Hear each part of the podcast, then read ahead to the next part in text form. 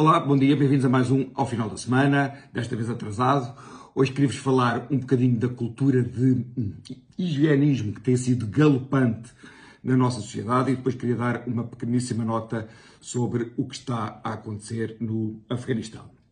Em relação à cultura de higienismo, posso, digamos, pegar em vários pilares. Um dos pilares em que posso pegar foi no facto do médico Pedro Girão, que era eh, colunista no público, ter publicado uma crónica em que foi censurado, da, em que dizia ter várias dúvidas acerca da vacinação em crianças, dúvidas essas que, aliás, eu também partilho.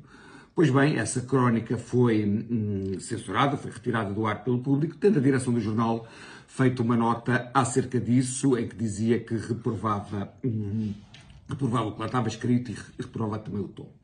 Em relação ao reprovar o que lá está escrito, um jornal é livre de ter a sua hum, direção editorial, mas parece-me que seria muito mais inteligente, muito mais eh, aberto, muito mais, diria quase democrático, que convidassem uma pessoa para fazer o contraditório de Pedro Girão do que tirassem uma crónica de um, eh, de um cronista seu do ar por, digamos, entre aspas, delito de opinião. O que Pedro Girão disse foi que não concordava com a vacinação das crianças, ou que tinha sérias dúvidas sobre isso. Pois bem, eu também tenho sérias dúvidas uh, acerca disso.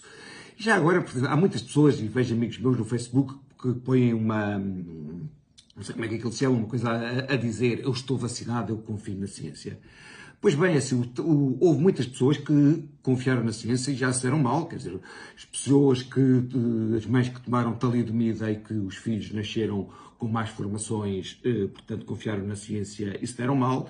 Agora, quando Hitler invadiu outros países, também estava baseado na ciência de Ratzel, que falava em espaço vital e na, na necessidade de alargar espaço vital. A ciência já falou várias vezes em raças superiores. Portanto, aquilo que a ciência diz não é algo extremamente puro. Claro que devemos privilegiar a ciência face a privilegiar o obscurantismo. E quando eu falei aqui da talidomida, obviamente que eu não quero alarmar as pessoas que tomaram as vacinas, que acredito que elas serão globalmente seguras.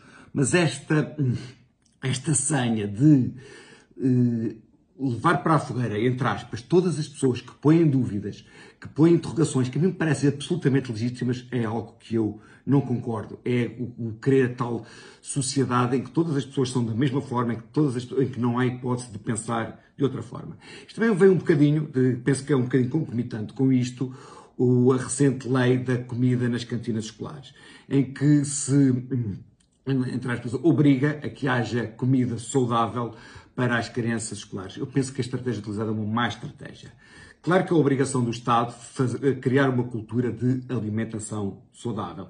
Só que essa cultura não deve ir nem pelo proibicionismo, nem pelo centralismo. Ou seja, as escolas seriam livres de cada uma de adotar as políticas que bem entendesse, por um lado, até atendendo aos regionalismos e tudo mais, e por outro lado, não é o proibicionismo, não é a criação de, do fruto proibido que levará a melhores resultados. Depois também eu penso que neste governo existe muito a cultura de obrigar a fazer aos outros coisas que visivelmente eles não fazem. Ou seja, não querendo fazer body shaming com nenhum dos membros do governo, é claramente visível que muitos deles não fazem alimentação saudável e regrada. Basta olhar para eles.